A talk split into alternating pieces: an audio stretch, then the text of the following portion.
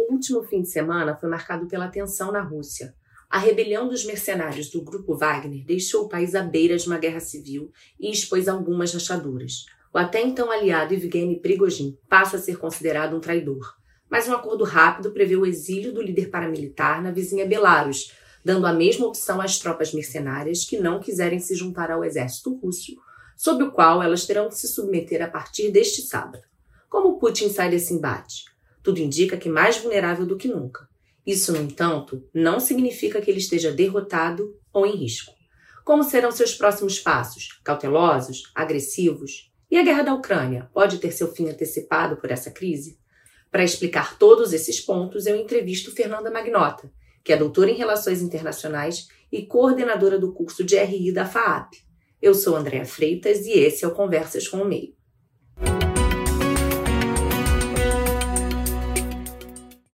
Fernanda, um aliado trai e ameaça Moscou.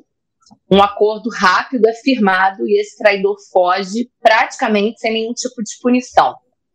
Era imaginável que uma situação como essa pudesse ter o presidente da Rússia, né, o tão poderoso presidente da Rússia, Vladimir Putin, como protagonista? Isso era pensado, esse cenário aí que a gente viu no último fim de semana?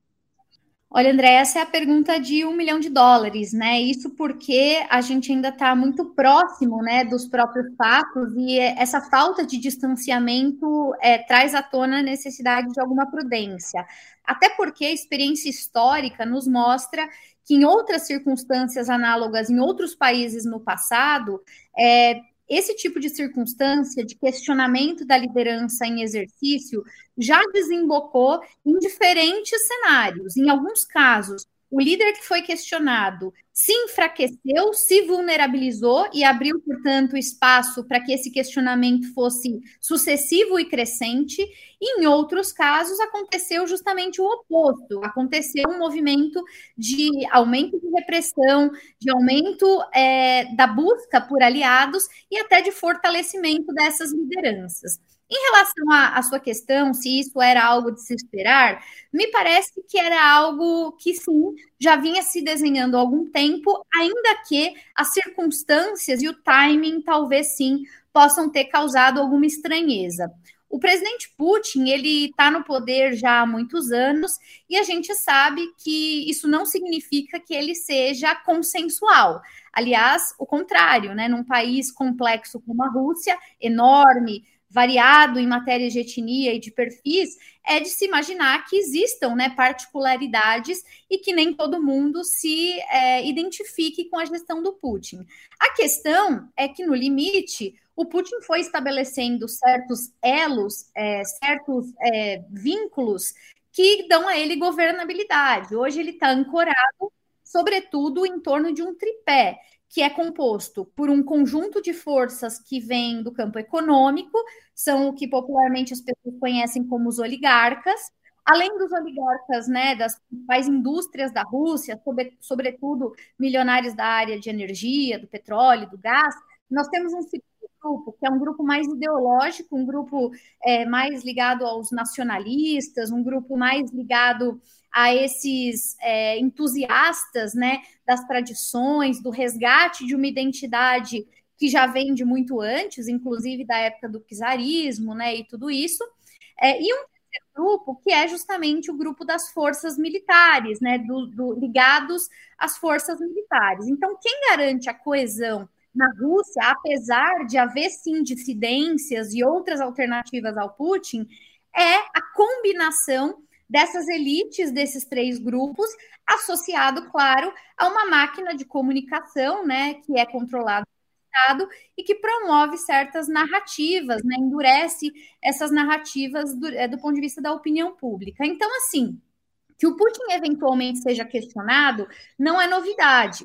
A novidade está no fato de que, aparentemente, o racha que a gente acompanhou foi um racha que se deu diretamente em uma dessas três frentes, que é a frente militar e que é base de sustentação do governo. Então, é bom deixar isso claro.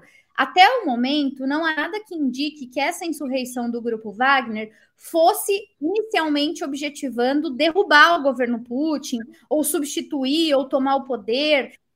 Na verdade, isso me parece mais uma espécie de efeito colateral. E eu tenho repetido isso sempre, né? Na verdade, o que a gente acompanhou foi uma disputa de poder dentro das forças militares entre o Ministério da Defesa e o grupo de, é, de, de, paramilitares, né, esse exército mercenário que, que a gente conhece então como Wagner, e essa disputa por autonomia, é, cadeias de comando, que rachou é, esse apoio dentro das bases militares, gerou um spillover, né, um, um transbordamento que afetou, obviamente, a governabilidade do Putin. Então, acho que esse é o contexto do que a gente acompanhou, por isso não é uma novidade, porque poder é sempre algo de disputa. Mas foi inesperado, porque no contexto da guerra da Ucrânia, a tendência é imaginar que a crise vem de fora antes do que de dentro. E nesse caso, Sim, a gente claro. o movimento contrário. E quem saiu com a imagem mais afetada desse embate? Né? Foi o Putin ou foi o líder do grupo Wagner, o Evgeny Prigozhin? Qual dos dois fica mais vulnerável nesse cenário? Olha, me parece que os dois têm perdas significativas e que, obviamente, até por isso é que eles tiveram como principal preocupação encontrar meios de, no mínimo, salvar as próprias aparências. Do lado do Prigogine, é, qual foi a grande perda? A perda foi justamente do principal objetivo, que aliás motivou todo esse enfrentamento, que era garantir a continuidade das ações né, do grupo Wagner em um contexto de autonomia. Já algum, há, algumas semanas, né, esse debate estava sendo travado porque interessava ao Ministério da Defesa da Rússia incorporar as forças Wagner à estrutura de comando do Exército, o que daria ao Ministério da Defesa, obviamente, ingerência sobre as decisões estratégicas envolvendo o grupo Wagner. E o que eles não queriam, e foi essa a crise causadora de tudo isso era justamente se, é, se submeter a essa estrutura comando. Eles queriam garantir as condições que eles desfrutavam desde a criação do grupo em 2014. No final do dia, quando a gente olha para o acordo que aparentemente foi costurado, o que nós temos? Nós temos, uh, para o grupo Wagner, duas opções ou os membros do grupo Wagner aceitam ser incorporados às forças russas e, portanto, eles abrem mão do que eles queriam anteriormente, do que motivou todo ou a segunda opção, eles se exilam, eles deixam o país, né, e vão para a Bielorrússia, enfim, para outro lugar, onde eles, é, portanto, não serão mais vistos como combatentes do lado russo. É, me parece para o Prigogine e para esse grupo é uma perda, uma perda do que eles ambicionavam desde o início. Assim como para o Putin também é uma perda, porque ainda que ele tenha rapidamente se reorganizado, tentado acomodar essa situação, conter os danos, né? Foi uma estratégia de contenção de danos, inevitavelmente o que o mundo todo passou a falar é que nós estaríamos diante de fissuras no Kremlin. Nós estaremos, estaremos diante de um presidente cuja a autoridade foi questionada do ponto de vista do seu controle, do ponto de vista da capacidade de manter a coesão. É, e isso fortalece, inclusive, adversários, né, não só internos, mas também internacionais, para passar a descrevê-lo como uma figura que talvez esteja sendo superestimada. Olha, todo mundo achou que o Putin era tão poderoso assim, mas isso mostra que dentro do governo existem é, as fissuras, né? Como eu disse, existem rachaduras e que essas rachaduras eventualmente desnudam, né? Essa figura de autoridade, fazendo com que ele fique visto como é, desmoralizado diante das circunstâncias.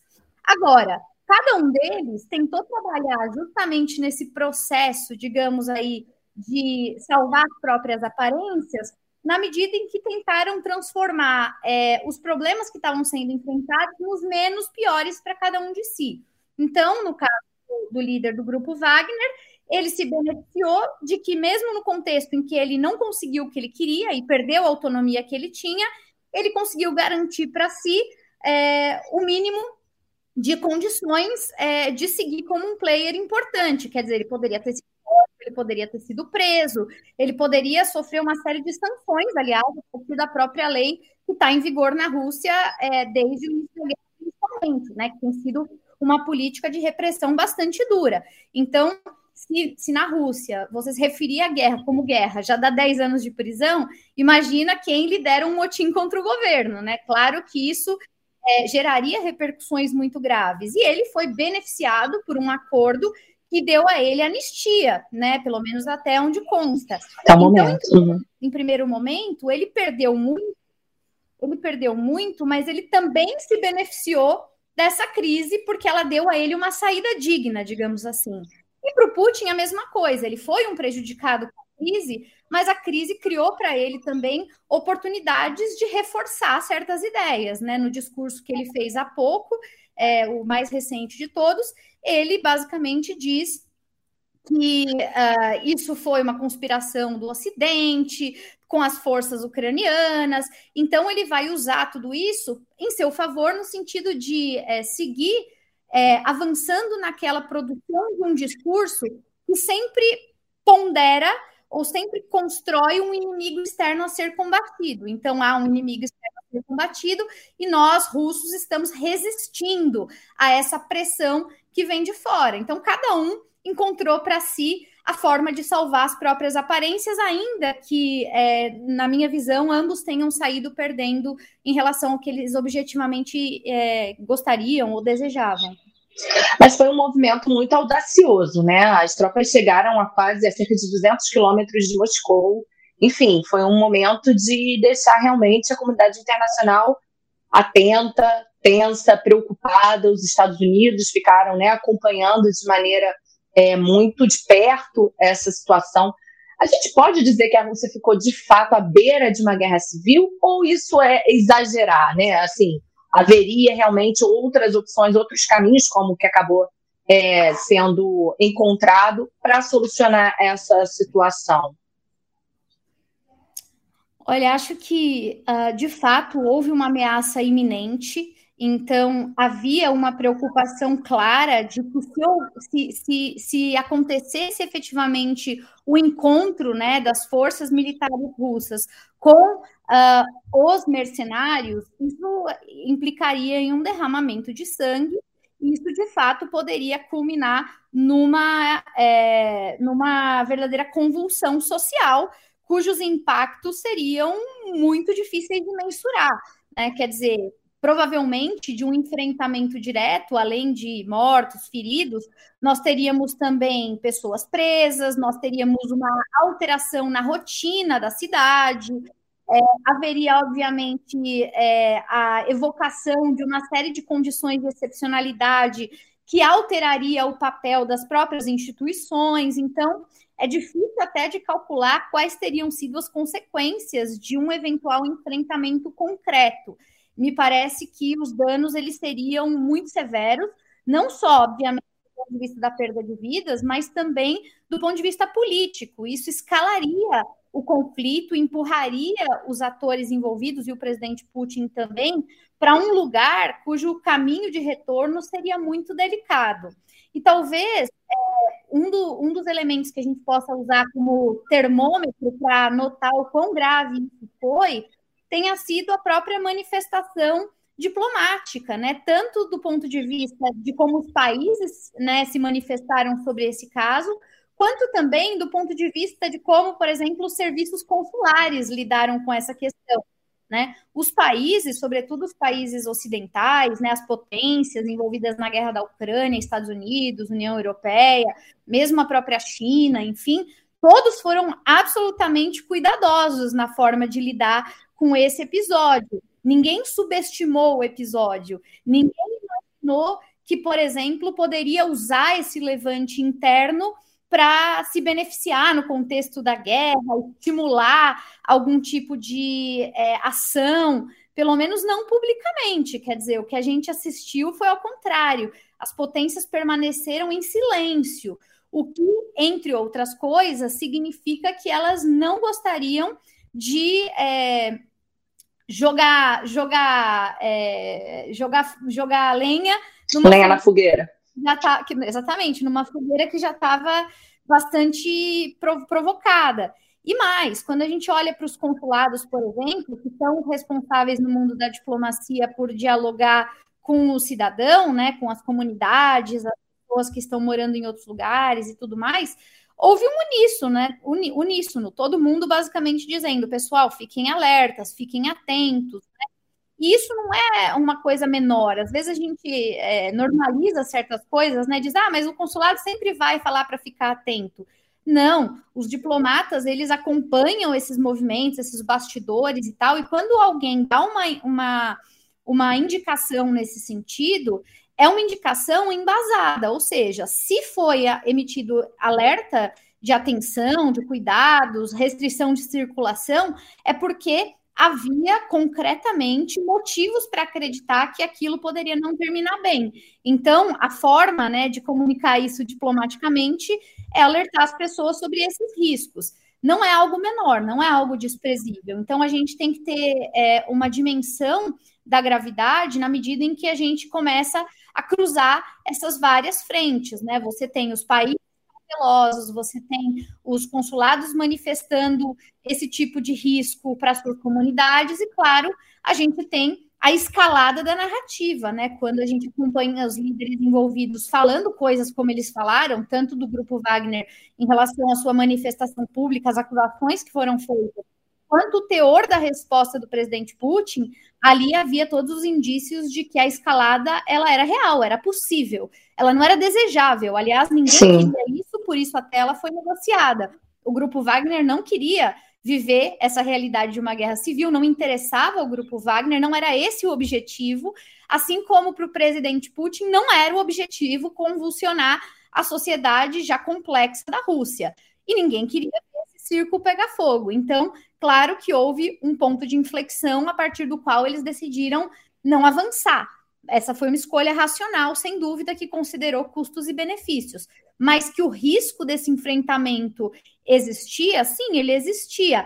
Até porque, em muitas outras circunstâncias na história, é, mesmo que às vezes o ator que provoca, ele não faça a provocação com a intenção de desembocar num conflito, ou ele pensa que ele vai ter controle sobre as circunstâncias, muitas vezes é, ações mal calculadas, informações desencontradas, ruídos de comunicação, às vezes essas pequenas coisas fazem a diferença. E aí, de repente, a circunstância ou o fato já escalou e ganhou tamanha proporção que não dá mais para voltar atrás.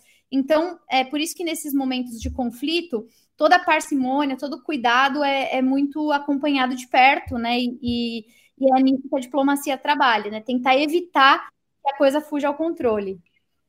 E a gente pode dizer que o Putin ele estaria no momento mais vulnerável desde que ele assumiu o poder há 24 anos, quase 24 anos, Fernanda. Essa vulnerabilidade está é, evidente de alguma forma, como nunca antes? Olha, pelo menos em, em 20 anos, certamente, né? Ele já enfrentou algumas contestações ao longo da sua gestão, inclusive já houve opositores e tudo mais, como a gente sabe, mas é, ele tem conseguido subsistir a essas eventuais contestações, seja porque de fato há um controle da comunicação, seja porque há medidas repressivas contra opositores, seja porque ele tem aquela tríade que eu mencionava que é, digamos, o, o grupo responsável por partilhar poder com ele, né? Então, os militares, o grupo ideológico, os e também é, os oligarcas, enfim, mas, é, sem dúvida, essa exposição que a guerra da Ucrânia gerou, ela é, agrega um pouco mais de sofisticação a críticas que ele vem recebendo. O que a gente tem hoje é uma Rússia em condições muito é, adversas, né? Lembrando que o Putin, muito, muito em breve, vai passar por eleições na Rússia. Pouca gente se lembra disso, mas em menos de um ano tem eleição na Rússia. Veja, a Rússia de hoje é, do ponto de vista objetivo, é um país que se encontra em um terreno muito minado, porque é um país que está enfrentando duras é, críticas internacionais, então sofre do ponto de vista reputacional, né? Quer dizer, tem toda, tem toda uma, uma impopularidade, principalmente do Putin mundo afora. Ele não é bem visto né, na média da sociedade internacional, dando os poucos grupos de aliados ou países mais próximos, enfim. a gente tem uma ampla comunidade internacional que tem ressalvas ao comportamento dele como líder. Se a gente olhar para a economia russa, a economia russa está em frangalhos, já era uma economia com muitos problemas antes da guerra da Ucrânia, né? Era uma economia ainda relativamente importante em função de alguns setores estratégicos, como é a área da energia e também o próprio setor militar não dá para ignorar que até algumas décadas atrás a Rússia, na época a União Soviética, era uma superpotência, então é claro que existem ainda resquícios desse passado glorioso, mas para quem era superpotência outro dia, agora ser BRIC é na prática um downgrade, né? Então, quer dizer, é, saiu de superpotência para potência emergente, não é exatamente auspicioso. E a Rússia tem uma série de problemas ainda antes da Ucrânia, problemas relacionados à desigualdade, problemas ligados a uma série de fatores de estabilização econômica, né, política macroeconômica como um todo. Sempre teve também um grande elo de dependência com alguns países, né, antes com a Europa e agora mesmo com a China.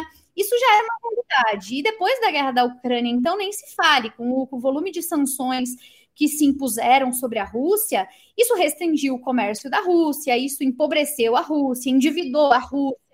Então, o presidente Putin é impopular do ponto de vista externo, não tem grandes aliados, nem tem muita gente disposta a sair na foto com ele.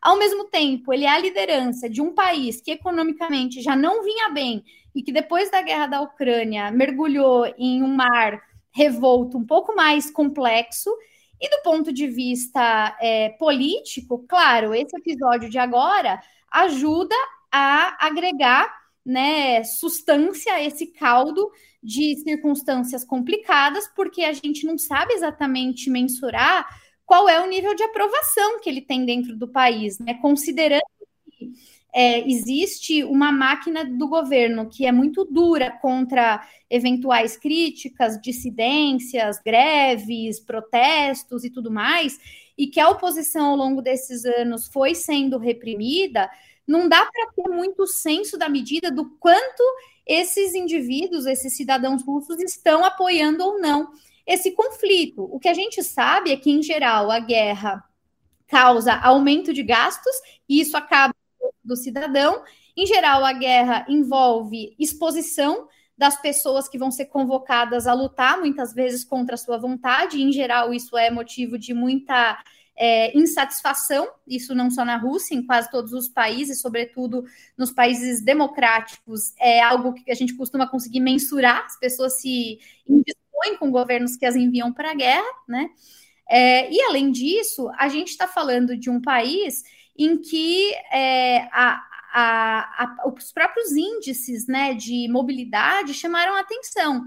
Eu outro dia é, é, compartilhava essa conversa com um colega, é, porque em geral ele, ele, dizia o seguinte: em geral a gente costuma ver o país agredido tendo é, ondas de refugiados é, pelo mundo, né? Esperado que o país agredido, em função das circunstâncias de uma guerra, justamente é, envio, né? Pessoas, as pessoas, enfim, vão fugir da guerra, vão ter medo e tal. Mas não é comum o agressor ter refugiados, né? Então ele, ele falava isso e me chamou a atenção essa, é, essa análise, porque de fato, quando a gente olha para o volume de russos tentando deixar a Rússia desde o início da guerra da Ucrânia, isso acende um alerta para que, de repente, é, dessa forma, por essa via um pouco mais low profile, um pouco mais é, discreta, as pessoas estejam rejeitando esse projeto de poder. Então, quando a gente cruza todas essas dimensões, um líder isolado internacionalmente, uma economia em frangalhos, uma política cujas, cujos indicadores não são muito claros para a gente saber se de fato tem apoio, aí a gente vai vendo que o Putin, de fato, realmente depend, depende é, dessas elites que têm o sustentado. A pergunta que vem agora, depois da crise do grupo Wagner, é: será que essas elites estariam dispostas a continuar defendendo esse projeto? Porque no final do dia, em geral, né, a gente sabe, o poder ele é ocupado por aquele que se beneficia das circunstâncias. Se houver um recálculo é, ou seja, uma, uma nova percepção depois de tudo isso, de que estar ao lado do Putin custa mais do que beneficia e que existem alternativas, É, isso pode, inclusive, acontecer, né? Esse episódio pode despertar em algumas forças políticas da Rússia é, o interesse de ocupar esse espaço ou de eventualmente disputar é, essa liderança. Nesse caso, aí sim, me parece que seria, né, ao longo de mais de 20 anos, o momento de maior fragilização, porque todas as camadas estão se movimentando ao mesmo tempo. E só para concluir, eu não falei da camada militar em si, mas eu acho que ela já é um pouco autoexplicativa, né? Quer dizer, a gente sabe que a Rússia é um país poderoso do ponto de vista militar e continua sendo ainda hoje, né? Detentor de armas nucleares e tudo mais. Mas a guerra da Ucrânia foi também é, algo que, que relativizou esse poderio. Porque o que muita gente esperava é que depois da invasão em fevereiro de 2022, a guerra durasse uma semana, porque o poderio bélico da Rússia comparado com as capacidades da Ucrânia eram muito superiores. E quando a gente começou a acompanhar que não era bem assim, que tinha fragilidade do ponto de vista russo, né, inclusive logísticos e tudo mais, e que do lado ucraniano, primeiro as forças internas e depois os aliados representaram uma tiveram uma capacidade, representaram é, uma reação é, que deu a eles longevidade no conflito, não toa o conflito continuou se arrastando e não houve né, uma, uma vitória óbvia da Rússia contra a Ucrânia, isso também desmoralizou a Rússia em alguma medida, porque a dimensão militar era a dimensão onde, a princípio, os russos seriam invencíveis, né? Então, o Putin está em um cenário em que nenhum dos pratos que roda no ar parece muito favorável. E com esse cenário de um Putin mais vulnerável, mais fraco, é, a expectativa é que ele haja de forma mais arriscada ou mais cautelosa, Fernanda? Nesse olhando para esse tabuleiro aí, é, faria movimentos mais arriscados ou mais cautelosos? O que, que você acha? Olha, eu tendo a achar que o perfil dele, o próprio histórico de, de outras circunstâncias análogas que o envolveram no passado, o empurram para uma abordagem mais agressiva. É, em geral, o Putin, quando se coloca em condição de é, vulnerabilidade, quando, quando ele é acuado, ele tem a tendência de produzir novos fatos que possam compensar ou que possam, de alguma forma, reverter a, a imagem anterior.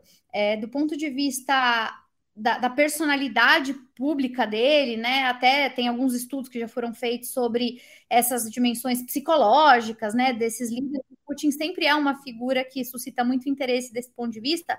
A gente vê algumas características claras, né? Então, a ideia de que ele é uma figura centralizadora, uma figura é, de, de grande complexidade é, em relação à forma como ele enquadra a realidade, uma figura muito desconfiada, uma figura que tem a tendência a, a confirmar as próprias convicções, né? Tem alguns elementos que são muito próprios, né, dessa personalidade que não são exclusivas dele, mas que em geral aparecem quando as pessoas o descrevem. E geral, o que ele fez, até mesmo no contexto da guerra da Ucrânia, que toda vez que havia uma contraofensiva, ou que a Rússia perdia uma região importante, ou que de alguma forma é, o, os homens em campo, né, no boots on the ground, eram desmoralizados, logo na sequência vinha o anúncio de alguma coisa que, na própria visão dele, poderia representar um contraponto a iminente é, narrativa insurgente de que ele poderia estar enfraquecido. Né? Ele sempre agiu dessa forma. Então, é uma maneira de compensação, isso tem sido uma constante. Inclusive, logo depois da, da, da, da revolta, muita gente se questionou né, se esse acordo que teria sido mediado pelo Lukashenko teria de fato previsão de anistia, porque ficou parecendo uma coisa assim meio desproporcional, né? No dia da incursão, ele prometeu vingança máxima contra todos aqueles Sim. que considerava traidores da pátria. E no dia seguinte, aparentemente, anistia geral, que é tudo menos né, a força máxima contra os inimigos da pátria. É, não à toa, quando ele decidiu voltar a se manifestar, depois que já tinha, inclusive, promovido o acordo, muita gente imaginava que agora vem efetivamente a resposta, né? Agora que parece que acabou, ele vai fazer alguma coisa. E como o Putin há pouco tempo, algumas semanas, é, mobilizou armas nucleares táticas em território belorrusso, muita gente achava que poderia ser um caminho. Quer dizer, agora que ele foi ao extremo com essa mobilização toda, talvez um caminho, uma saída de compensação, né, segundo a visão dele de capital político, poderia de repente fazer algum tipo de incursão militar tática é, de caráter é, nuclear em algum local específico, isso poderia ser visto como uma resposta. Outros diriam, ah, ele talvez pudesse ter feito alguma coisa em, em usinas nucleares, foi uma outra que surgiu também, né? Um novo episódio a lá Chernobyl, alguma coisa assim. Então, o fato das pessoas aventarem essas possibilidades, pensarem nisso como uma resposta, já denota que quem acompanha o Putin há mais tempo sabe que faz parte do perfil, né? Devolver numa escalada ainda mais dura aquilo que ele entende como uma agressão direta. Você comentou dessa questão dos russos estarem saindo do país, né, do impacto que isso pode ter. É, essa revolta, essa situação do fim de semana, qual o impacto que isso pode ter diretamente nas tropas, né, em relação não só ao objetivo da guerra, quanto à competência da liderança, moral, tudo isso. É, é um impacto que pode ser importante também nesse sentido, não, Fernando?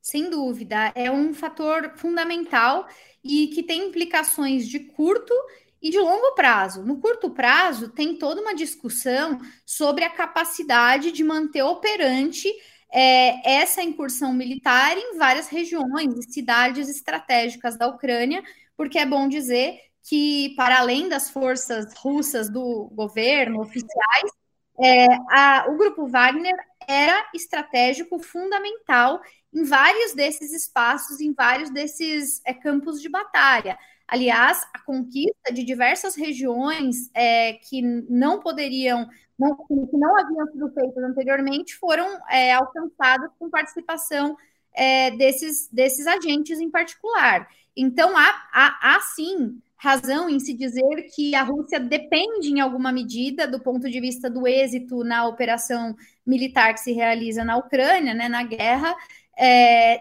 desse grupo em específico. Então, esse é um debate de curto prazo, quer dizer, onde essas, essas forças estarão? Elas continuarão a serviço do governo russo? Elas não continuarão? Essa mobilização de tropas rumo a Moscou é, esvaziou certas regiões que pode eventualmente culminar num contra-ataque, num fortalecimento pontual dos ucranianos, por exemplo, que vão aproveitar esse esvaziamento, essa é, diversificação do foco do grupo Wagner para, de repente, é, buscar os seus interesses, isso é uma coisa que está em discussão, é ordem do dia.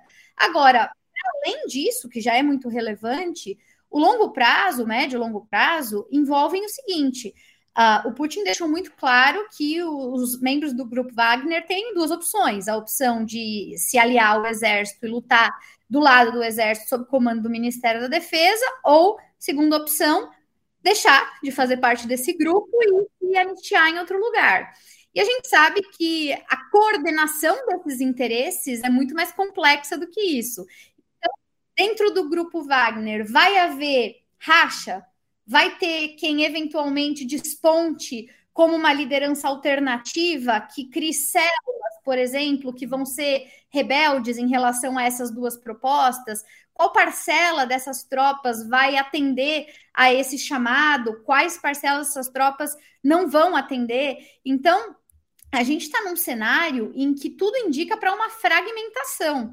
Enquanto a gente tem é, o governo russo tentando transmitir a ideia de normalidade, de controle sobre as circunstâncias, na prática, esse tipo de, de força, né, as empresas militares privadas, os exércitos mercenários, eles têm desde a sua origem, né, já na gênese, a ideia de que eles não são leais a ninguém, a não ser aos seus próprios interesses. Então, esperar que eles agora firmem um pacto e que esse pacto envolva confiança, não me parece, a princípio, algo é, absolutamente natural. Né? Ao contrário, me parece que é muito arriscado. Então, eu diria que existe, sim, do ponto de vista tático, uma preocupação sobre esse esvaziamento de certos lugares, sobre as vulnerabilidades dessas mudanças que vão acabar acontecendo em relação às tropas. E do ponto de vista mais estratégico, me parece também fundamental acompanhar em que medida isso não vai criar um espaço fértil para uma fragmentação e até é, o desdobramento de outras lideranças que podem ser iguais ou até piores a que a gente já conhece agora. Agora, Fernanda, qual é o contexto dessa decisão da Duma, né, do, do governo, do parlamento é, russo, de colocar esses mercenários sob né, a, a, enfim, a gerência, vamos dizer assim, do exército, né? Eles estarem efetivamente sob o comando do Exército. Por que essa mudança e por que isso nesse momento?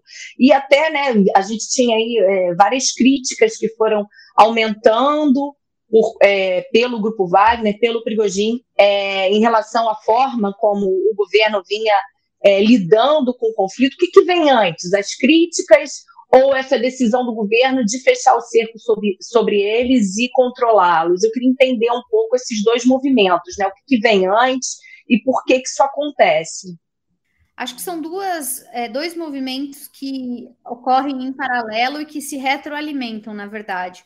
Porque, de fato, havia uma cobrança já anterior de que o governo russo desse algumas respostas em relação aos movimentos da guerra, principalmente no realização dessa segunda contraofensiva ucraniana que estava em curso, né?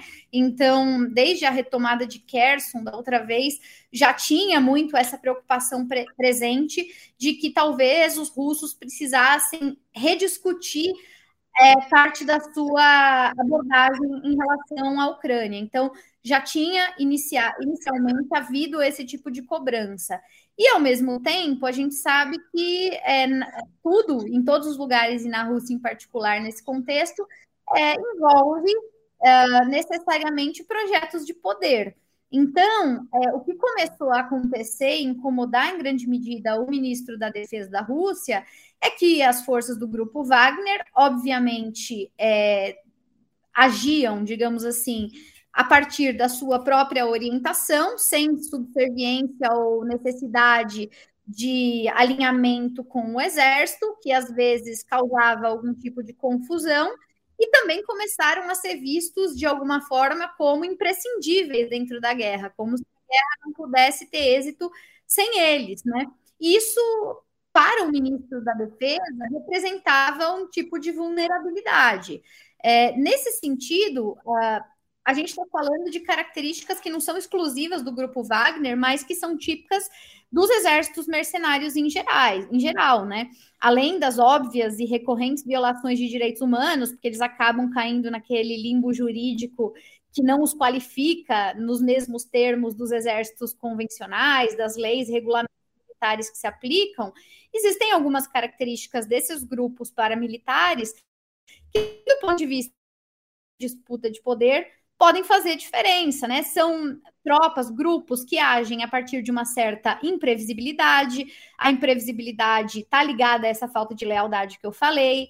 A gente está falando de grupos que e muitas vezes implicam num risco de escalada de conflitos, porque existe uma certa ausência de controle de coordenação.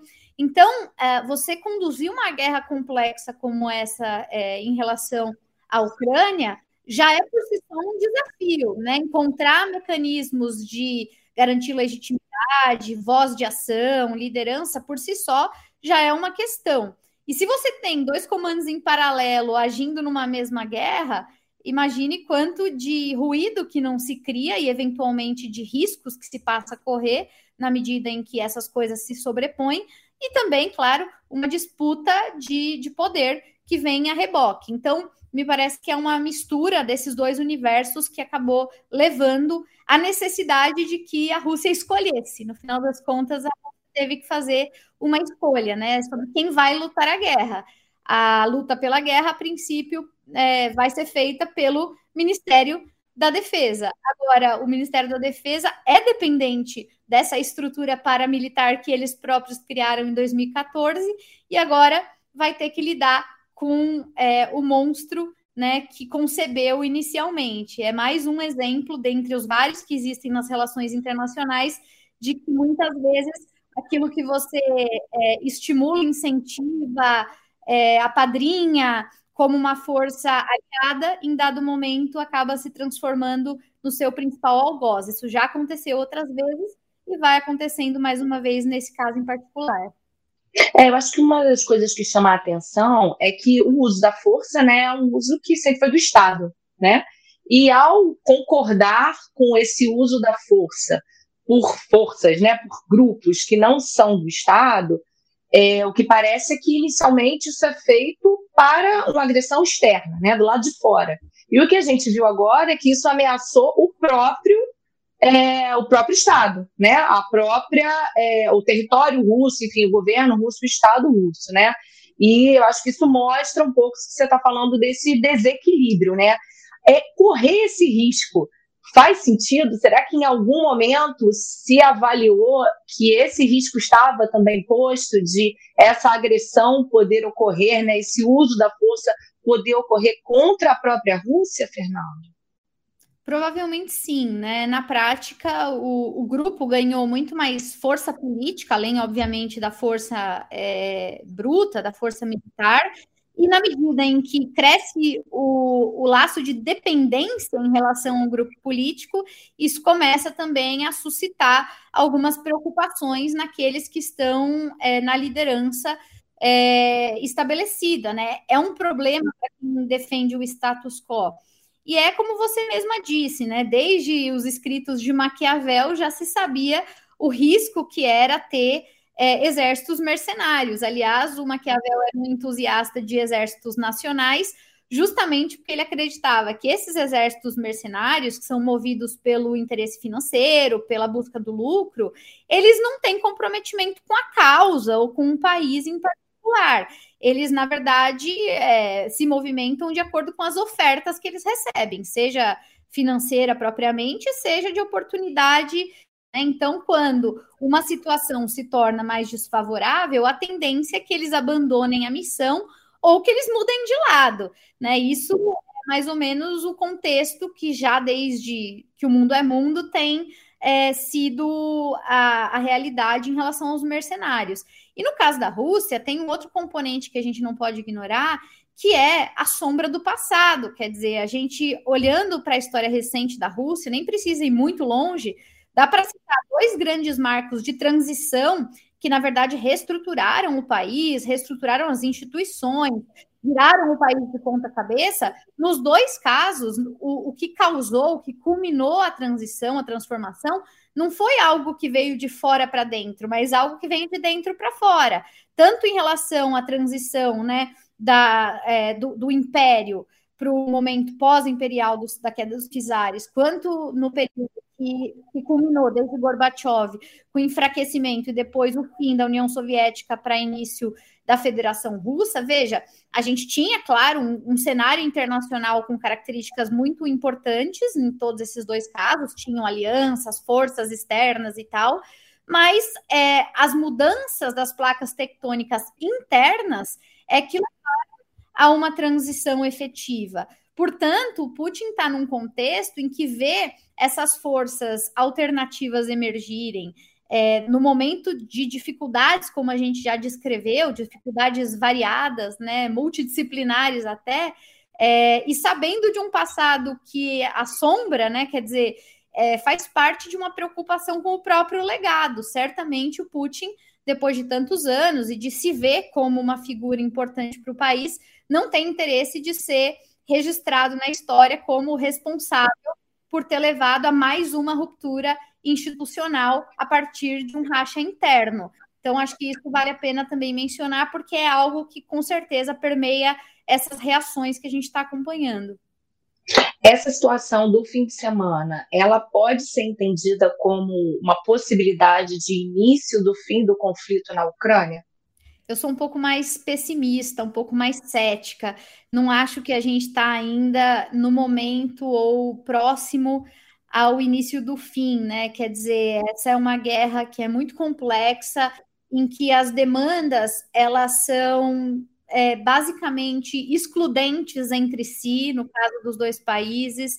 É um jogo que até agora parece muito mais de soma zero do que de soma positiva, quer dizer, há uma competição concreta em jogo, no sentido de que a gente vai ter que falar sobre território, vai ter que falar sobre fronteira, vai ter que falar sobre crime de guerra, vai ter que falar sobre limites de, de legitimidade de ação são muitas coisas que estão implicadas nesse conflito ainda. E por mais que vários atores do mundo estejam empenhados em tentar encontrar canais e caminhos para uma negociação, a gente tem aí desde o governo brasileiro até a própria China se apresentando como moderador do conflito eventualmente, o Papa, lideranças africanas, tem um monte de gente se voluntariando para fazer essa função, mas por mais que isso seja bem-vindo, é claro que é do interesse de todo mundo que a guerra acabe, se as partes envolvidas, principais, elas não conseguiram encontrar canais mínimos de diálogo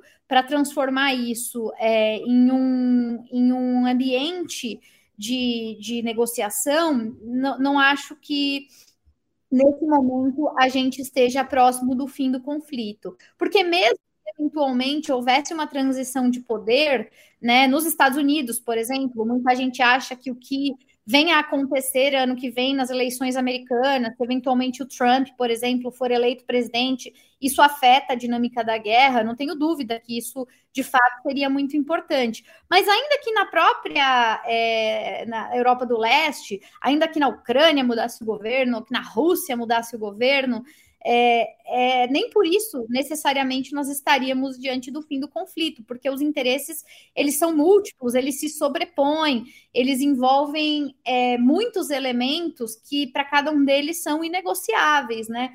No caso do próprio grupo Wagner, me chamou muito a atenção, eu tenho repetido isso em todo lugar onde eu tenho comentado esse caso, eu, eu gostei muito de uma abordagem que o professor Ian Bremer fez do grupo Eurasia, logo depois da invasão, ele escreveu assim: o inimigo do nosso inimigo é nosso inimigo, né? Porque, ao contrário do que as pessoas poderiam imaginar, bom, se o Putin é o problema, os americanos vão estar a favor de qualquer um que não seja o Putin. Então, o que vier é melhor, o que vier é lucro. E não é o caso, quer dizer, o grupo Wagner está longe de ser uma alternativa, ainda que não, não é esse o objetivo, o grupo Wagner não está almejando até onde consta ser uh, parte do governo central da Rússia, mas ainda que esse fosse o propósito de toda aquela incursão, né, tomar o poder, assumir a liderança, vamos assumir esse cenário aqui hipotético só para efeito de análise, é, ainda assim, veja, esse não é um cenário desejável pelo Ocidente. O Ocidente não se sente confortável com esse cenário. Então, volta para aquele outro lema popular, né? O que é que a gente prefere? É o diabo conhecido ou o diabo desconhecido?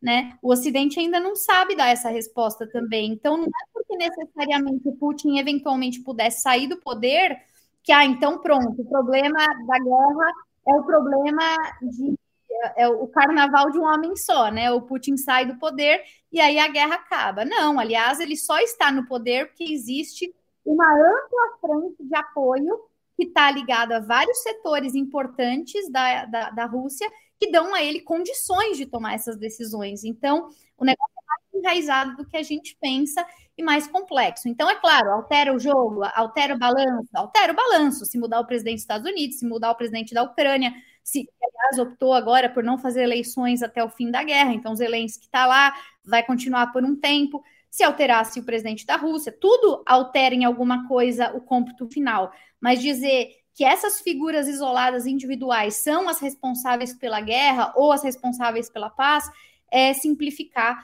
um cenário que me parece muito mais complicado. Então, a retirada dessas tropas né, paramilitares, enfim, dos mercenários do, do, do, cenário de conflito, isso não desequilibra, não mexe também no, no próprio tabuleiro aí da guerra, não facilita uma contraofensiva ucraniana, não, não fortalece as forças ucranianas? Como é que isso também afeta o conflito? de certa forma, isso afeta não só o campo de batalha, né, como a gente falava, então, claro que abre um espaço de vulnerabilização e uma oportunidade também para os ucranianos e para as forças que apoiam a Ucrânia se manifestarem.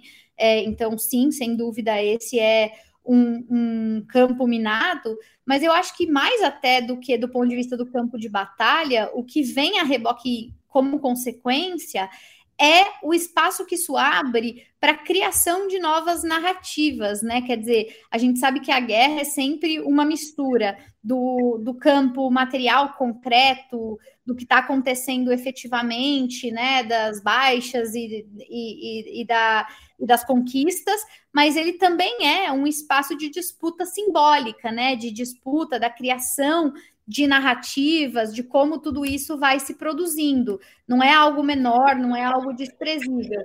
E o que a gente começou a, vi, a ver emergir no, no bloco ocidental, nos Estados Unidos, na Europa, nesses últimos dias, é justamente essa ideia de que, é, veja, aliás, foi repetida essa frase por várias lideranças é, no mundo todo, principalmente pelo secretário de Estado norte-americano Anthony Blinken. Ele falou várias vezes, isso virou manchete, um monte de gente repetiu, nós estaríamos diante de é, é, rachaduras dentro do governo russo antes não existentes. Então, veja, se as rachaduras são reais ou não são reais, nesse tipo de coisa é o que menos importa. Porque se todo mundo começar a acreditar que as rachaduras existem, as rachaduras existem.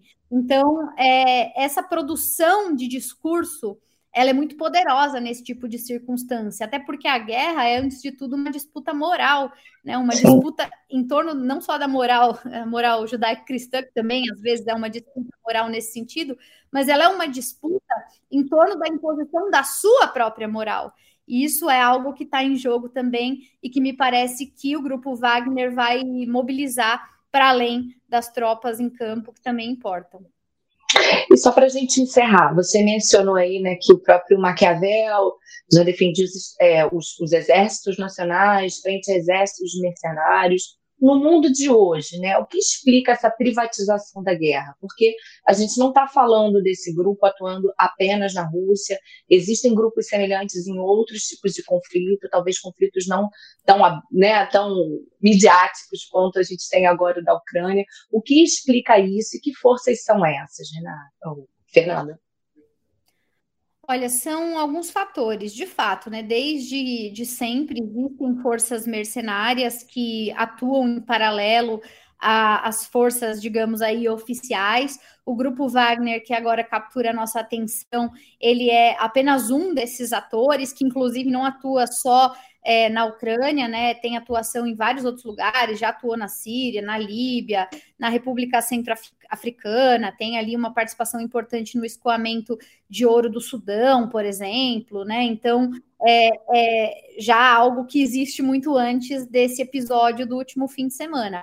Assim como disse, outros grupos que no passado também capturaram a atenção e, e, tinham patrocinadores de outra natureza, né? Por exemplo, o, o Academy, né, que é o antigo Blackwater, foi muito, muito, muito utilizado, referenciado em operações de segurança controladas pelo governo dos Estados Unidos, geraram várias repercussões aí é, midiáticas, né, anos atrás, inclusive por abusos que foram praticados né, em diferentes regiões do Iraque e até do Afeganistão. Então, são alguns dos mais novos e que a gente ouviu falar mais recentemente. Mas em lugares do mundo diversos, em outras épocas, nós tivemos o, o Executive Outcomes, que também já foi muito conhecido, o Sandline, é, o grupo uh, ah, OSM, né, grupo croata. Então já teve vários desses, só para citar alguns.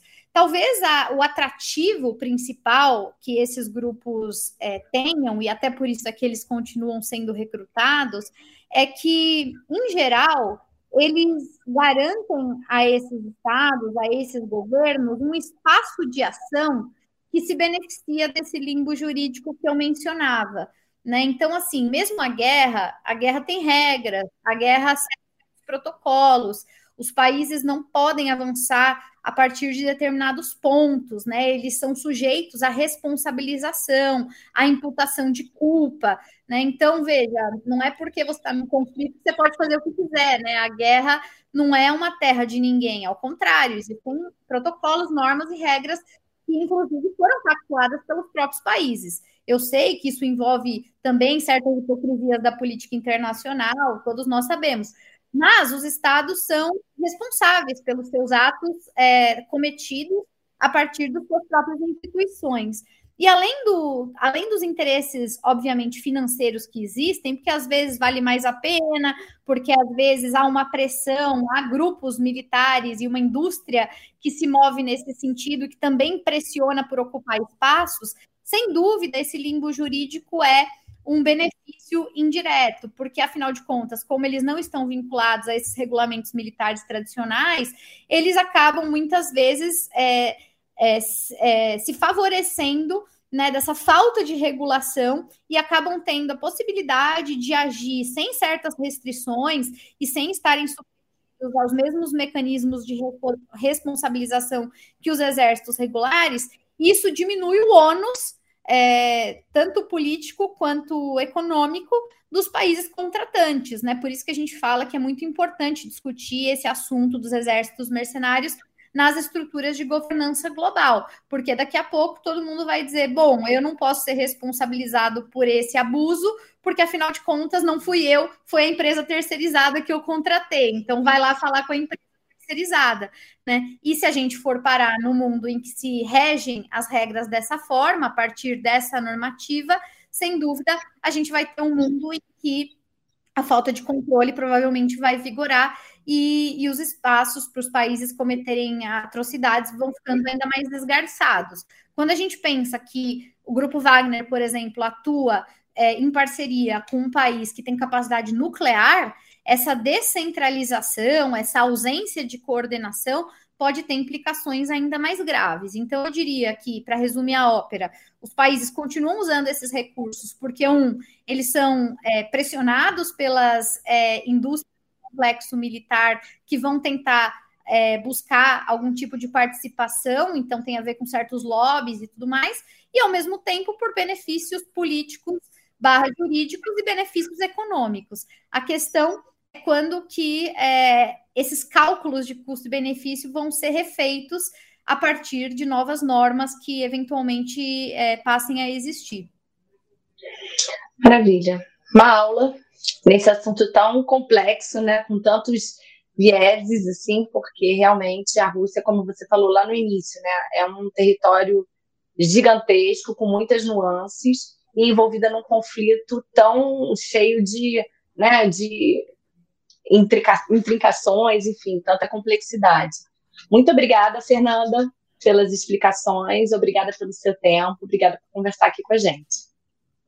Eu que agradeço, foi um prazer participar com vocês. De fato, é um tema bastante espinhoso e difícil todo acadêmico que se preza sempre vai fazer essa ressalva da importância de a gente ter um certo distanciamento para poder fazer uma análise mais precisa, mas é da natureza da política internacional também tentar extrair algumas análises a quente. Então, estamos aqui fazendo o teste de algumas hipóteses e foi um enorme prazer poder compartilhar algumas reflexões preliminares com todos vocês.